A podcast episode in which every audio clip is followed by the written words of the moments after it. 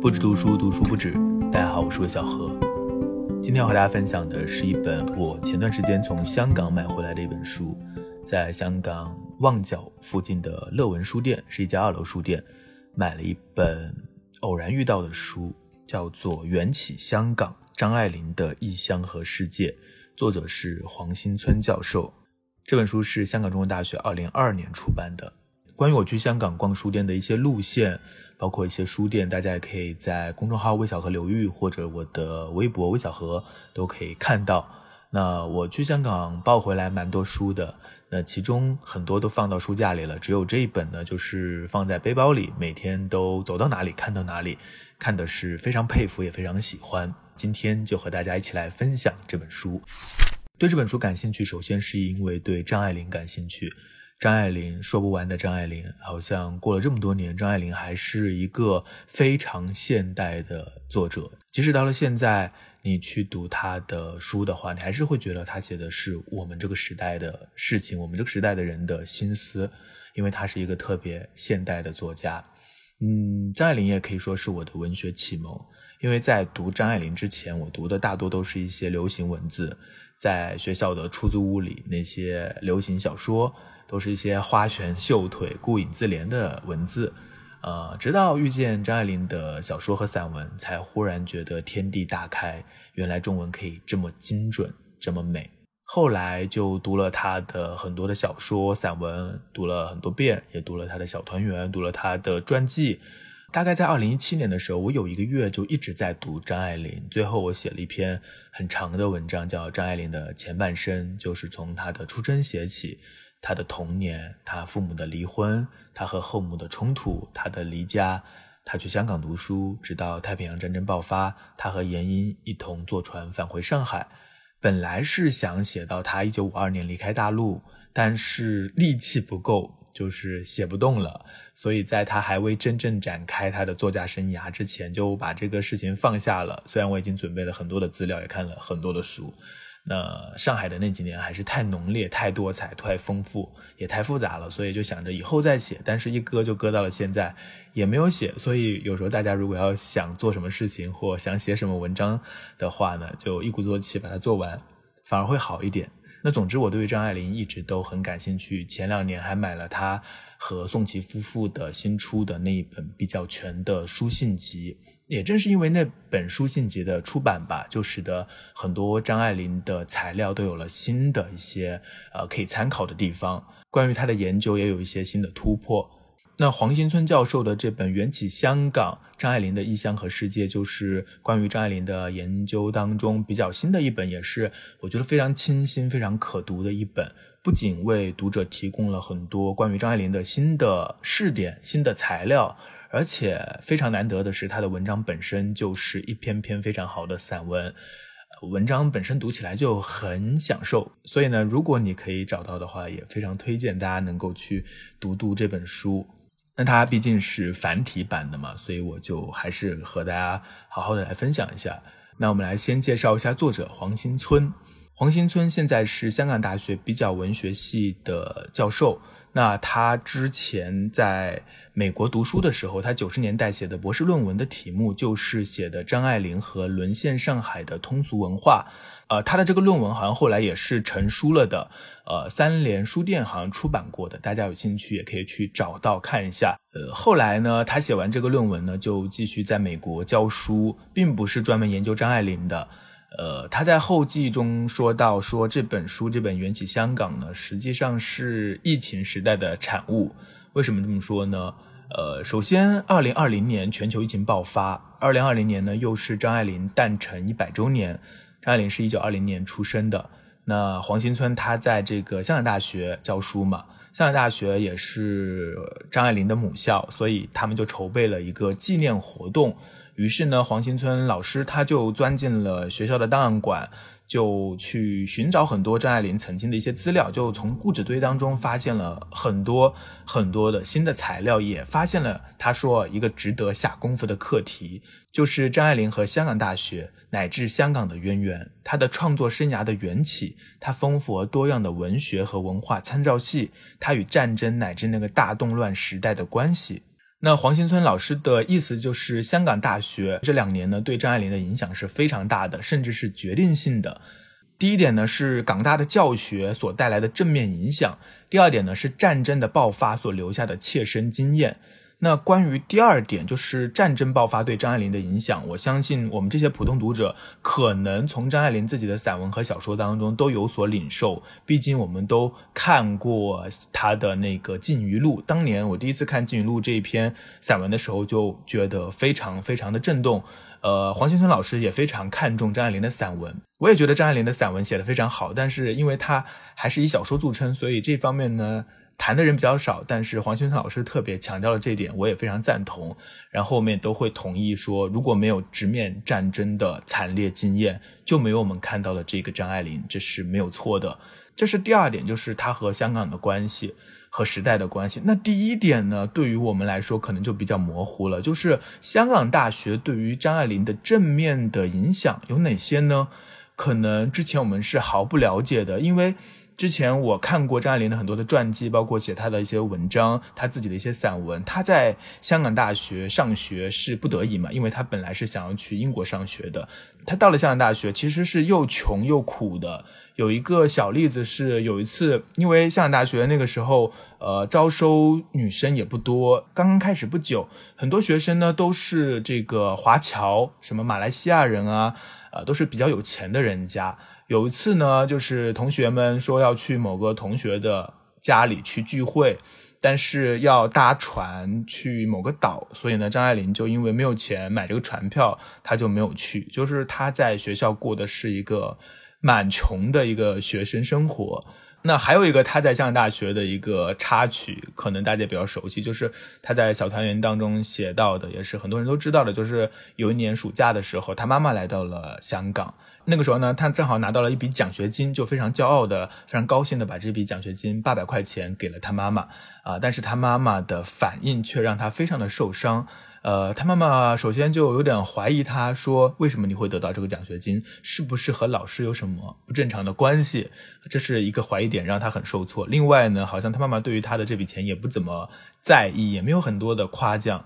呃，他和他母亲的关系一直都是他的文学写作当中的一个很重要的母题。那在这里我们就不展开了。总之，他在香港的生活是很受挫的。我一直都不太知道他在港大学了什么，或者说他在学校里的上课到底对他有什么影响。这个很多普通读者像我这样的可能都不太知道。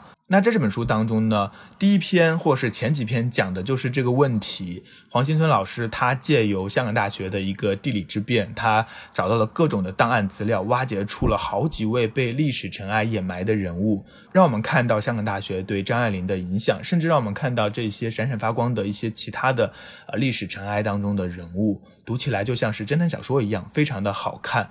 那这本书的目录也非常的清晰啊。首先，第一章呢叫做《溯源》，张爱玲的香港大学，就呃勾勒和介绍了张爱玲时期的香港大学的一个样子，包括香港大学呃在哪个方位，包括张爱玲她的宿舍楼曾经是修女管理的，前后是怎样的一个历史，她都写得很清楚。那第二章呢就写到了对张爱玲影响很大的一个人物，这一章的题目叫做《寻找弗朗士张爱玲的历史课》。这篇写的就是张爱玲的历史老师弗朗士。这位老师我们其实很熟悉的，如果你读过张爱玲的《烬鱼录》的话，或者你读过《小团圆》的话，你都会知道，呃，有一位历史老师是他经常提到的，对他影响也很大。他也很喜欢张爱玲，张爱玲也很喜欢他。呃，张爱玲没有申请上奖学金，那弗朗士老师呢就自掏腰包给了他八百港元的奖学金，就是开始我提到的那个插曲。那据黄新村的考证呢，这位老师弗朗士之所以受到张爱玲的喜欢，就在于他是一个比较年轻的一个呃老师，他是一个英国人。他讲历史呢，不是照本宣科，而是将中国的近代史当下发生的事情也放进课堂和学生一起讨论。这对于年轻的学生来说是很有冲击力的。但是他自己呢，很快就淹没在了历史的尘埃当中。香港战争爆发之后呢？弗朗士就被征入伍，他在港大任职十年之后，于一九四一年十二月二十日卒于香港之战，年仅三十七岁。这是书里写的话。那他是怎么死的呢？这一点张爱玲在《烬鱼录》里面也有描写。他是这么写的：那天他在黄昏后到军营去，大约是在思索着一些什么，没听见哨兵的吆喝，哨兵就放了枪。这一点是非常荒诞的，因为他并不是被日本人打死的，他就是参了军，然后呢，他走到自己的军营当中去，却被哨兵放枪打死了，就这样莫名其妙的死掉了，然后就没有人再知道他了。直到张爱玲在文章当中写到他的历史老师，写到弗朗士好几次。那在这篇文章当中呢，可以算是一个小小的弗朗士传，就是去考证了他的出生，他来香港的一些过程，他在学校的一些活动，包括他的性格。他是一个很新潮、很有个性，然后也很受学生爱戴的一个老师，也很年轻。那在书里面，作者写到。弗朗士在张爱玲的文字里有如此浓墨重彩的登场，并不只是因为在真实生活中他对这位上海来的年轻女生有太多的鼓励和启发，更因为他本身就是一个充满故事和个人魅力的人。弗朗士是一个桥梁似的人物，连接了大英帝国的整个殖民史和战后开启的后殖民叙事，在殖民史的持续演绎中展开了对后殖民的思考和反省。是弗朗士作为一个历史学者的自我定位，而他对于历史写作崭新的意义的领悟，在某一个节点上深深触动了成名前的张爱玲。在二十世纪初，其实大英帝国走到了它最鼎盛的时候，其实英国人对帝国本身的这种。呃，自豪感还是非常强烈的。但是到了四十年代，到了这个时候呢，至少弗朗士对于大英帝国本身殖民的这种行为，他是有很多的反思的。他在他的历史课上也讲到了很多。那这一点呢，在黄兴村看来，可能对于张爱玲的对于战争、对于殖民主义、对于这个帝国都有一些影响。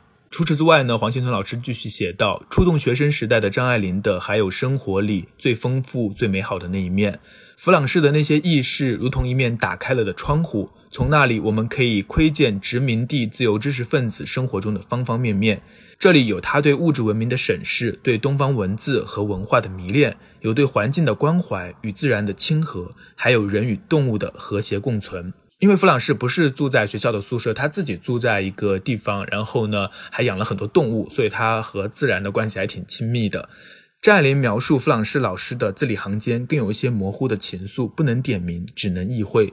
弗朗士的智慧、幽默、潇洒与不羁，对于仰慕他的年轻女生来说，象征着两性世界里所有的神秘和迷人，其中更融合了对于年龄、种族、青春、美貌和个人魅力的种种幻想。弗朗士是张爱玲求学生涯中的一盏明灯。这是弗朗士对张爱玲的影响。接着，黄兴登老师继续说。没有尽于录里的四小段文字，今天我也不会去想到去档案馆里找这一位历史老师的踪影。短篇散文有长篇叙述无法抵挡的势头。禁于录把一个一个小人物放置在汹涌的大背景上，我们反复阅读，读进去了就打开了一扇扇通向深层历史的窗户。小散文里有大历史，而大历史又淹没了多多少少个弗朗士。从张爱玲出发，我们不会走向宏伟壮阔。而是更多的靠近了历史的隐晦之处，这就是弗朗士对张爱玲的影响，以及张爱玲和弗朗士的关系，写的非常的准确，而且本身具有一种文字的美感，不知道大家没有感受到。在序言当中，序言是刘范写的，他也说，就是黄新村的文字本身呢，不知道是不是读多了张爱玲啊，也有一种张爱玲的那种味道，呃，我也很认同，就是他很多文字，特别是一些呃总结性的文字呢，都写得非常的好，不是那种生硬的，而是带有情感，同时又带有深度和准确性。那这一篇呢，讲的是弗朗士对张爱玲的影响，我们或多或少还知道一些，因为我们从他的散文和小说当中读到过嘛。那下一篇呢，写的是许地山和张爱玲的关系，就很少有人了解了。这一篇叫做《我师落华生》，张爱玲的中文课，刚刚是历史课，这一篇是中文课。这一篇呢，就勾勒了许地山在香港大学创建中文系的过程。呃，可能我太孤陋寡闻了。实际上，我对这一切都不是很了解。我对于许地山的一个印象呢，可能就是以前课本上学过的那篇《落花生》。我并不知道他是怎样的一个人，我也不知道他的这个人文世界是怎样的。这篇文章就对许地山做了一个非常好的描写，让我们非常清楚的就看到许地山是一个怎样的人。至少他在香港大学这段时期是一个怎样的人。许地山来到香港大学呢，是经过胡适的介绍。香港大学在此之前是没有。中国人的教授的。那他们本来是想要找胡适的，胡适就很忙嘛，那就推荐了许地山，那他们就把许地山请来了，他就创建了中文系，他也是港大历史上的第一个中国人教授。这篇文章是介绍了许地山在香港大学的一些活动。呃，但是主要去写的是许地山他对于张爱玲的一个影响，什么样的影响呢？首先一点是许地山他有一个世界主义的人文观，而且他对日常生活史非常的重视。他在一九二零年代就发表过一篇题为《女子的服饰》的短文。他在未完成的计划当中还有一部《中国历代服饰史：近三百年来的中国女装》。这本书当中有很多图画和插图，里面还有这个许地山的手稿，上面就有一些唐朝人的这个发型啊，现在也是很流行，大家常常会看到的。这是许地山很早就很感兴趣的。那这一点呢，实际上对张爱玲也有影响，因为据作者考证，张爱玲写《更衣记》或许就来自于许地山的启发。不过呢，呃，对于许地山，张爱玲在自己的文章当中写到的并不多，所以大家可能对他并不是很了解。除了这些地方呢，在许地山的中文课上，他还读到了很多英美的文学经典。下面读一下这篇文章的最后一段，也是写的非常的准确，非常是总结性的一段话。在许地山、严子业的文学课堂上所读到的经典，是漂流者随身携带的经典。许地山从小在岭南长大，闯过南洋，也去过北地，游学到新大陆，又渡海到了英伦，辗转再回到华洋杂居的香港。并以一个崭新的文学史观重读经典、传授经典。从英美校园文化里熏陶出来的老师，却坚持常年长衫一件，飘逸的衣装带有现代校园文化的气息，是服饰带来的崭新意义。可以说，张爱玲在许地山课堂上读到的文学经典是焕然一新的经典。她在隆隆的炮火下，躲在冯平山图书馆里。重读明清小说，其实也是在全新的框架下赋予陈旧的叙述新鲜的意义。在漂流者的课堂上，用文字武装一个崭新的下一代漂流者，这是学问的传承，也是文字的传授，更是生命意义上的延续。那在这里呢，其实让作者把许地山和张爱玲都看作是漂泊者，这种世界主义的视野，这种对于经典的重新的解读，可能都影响到了张爱玲。好了，那许地山是我们不太了解的和张爱玲的关系。那下面一位呢，就是更加我们不太了解的，就是一个更新的事件了。这篇叫做《与斯黛拉本森同游：张爱玲的英文课》。张爱玲在香港大学读书啊，非常的刻苦。前面已经说过，她读了很多的经典现代文学的作品。不过呢，在一九四四年上海杂志月刊的一次访问中。呃，那个时候张爱玲已经成名了嘛，就是这个杂志就问了很多当时的一些作家呀，其中也有苏青一些其他的女作家，就说你最喜欢的外国女作家都是谁？张爱玲的回答啊，短短的一句话，就是外国女作家中，我比较喜欢斯黛拉本森。大家知道斯黛拉本森是谁吗？在读到这本书之前，读到这个名字之前，实际上我。并不了解他是谁，我也没有看过他的书，但是这篇写的非常好看，写了本森的故事，啊，就让人对他大感兴趣。但是很遗憾，好像国内也没有翻译他的这个作品。据黄新村老师的分析呢，这里的比较就是他说外国女作家中，我比较喜欢斯黛拉本森的这个比较呢，是意有所指的。比较和谁比较呢？那英国的现代女作家当中，那个时候最有名望的是谁呢？当然就是伍尔夫。但是张爱玲一生都没有提过伍尔夫，在黄新村老师看来，这不是偶然，而是刻意保持距离。呃，因为以前也有人说，就是张爱玲，因为她经常会写很多心理描写，呃，也有这种意识流的成分啊等等。但是张爱玲对于伍尔夫是保持距离的。呃，张爱玲比较喜欢的一些英语作家呢，一般都被划为所谓的中等趣味的行列，就是不是那种特别精英化的。呃，不是那种特别先锋的，呃，是大众在读的，或者是中产阶级在读的。比如说毛姆，比如说本森，那他对于精英化的写作始终是保持距离的。我们都知道，呃，张爱玲自己她在一开始在上海发表小说的时候，都是在《鸳鸯蝴蝶派》的杂志上发表的，她也不很喜欢精英团体。那本森呢，或许就给了他一种对照。斯黛拉本身现在已经很少人读了，但是在当年。呃，他在图书馆读到他的书的时候，本身还是很红的一位英语作家。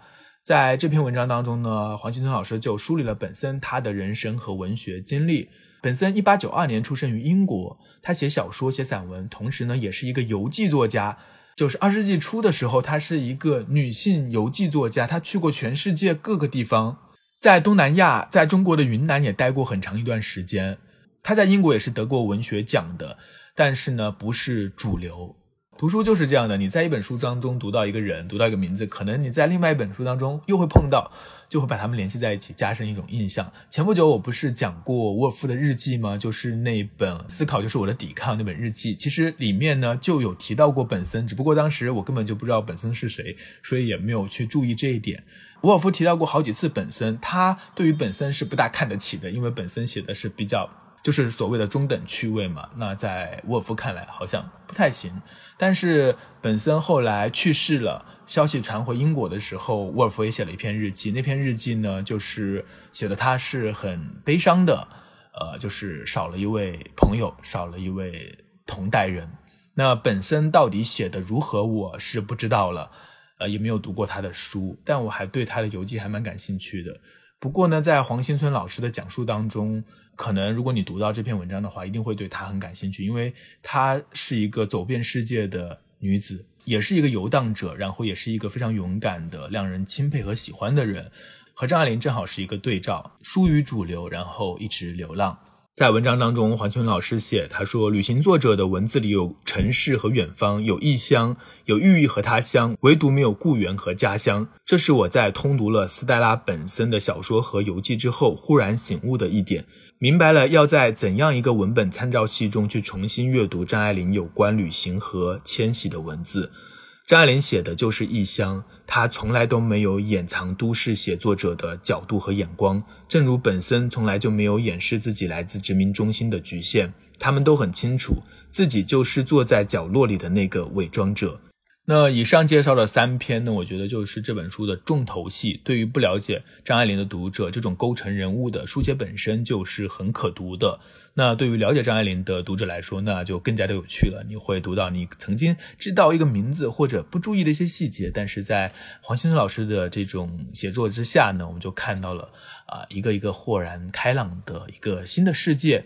发现了这些被历史尘埃覆盖的人物，就好像在破败的剧院当中，忽然打上了一束追光，重新照亮了那些曾经闪闪发光的人。那光是这一层呢，对我来说就好看极了。更不用说黄新村老师的笔法，没有那种学术著作的生硬，反而像散文一样优美准确。那除了这三篇呢，与香港的关系呢，书中还写到了张爱玲和日本的关系。还写到了她写《红楼梦》演的始末，以及她与电影改编的关系。她自己也写过很多剧本嘛，她的小说也被改编成了很多电影嘛，等等。每一个专题呢都有独到的见解和新的发现，所以每一篇我都是看得非常的过瘾的。那在这里呢，时间有限，后面的一些呢我就不一一的和大家分享了。啊，总之是非常好看的啊！如果你喜欢张爱玲的话，这本书肯定是要读一读的。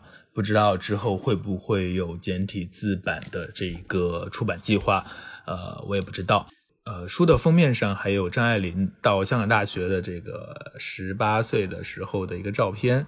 从戴厚眼镜的港大女学生到惊世骇俗的摩登作家，张爱玲的香港经验形塑了她的历史感和世界观，成就了张爱玲的传奇。那这一。段在这个腰封上的话，其实也就概括了这本书的一个主题。很开心读到了这本书，也很开心可以和大家分享这本书。嗯，如果你感兴趣的话，可以去看一下。那最后呢，再多啰嗦两句，还蛮开心的一件事情，就是最近我做过两场活动。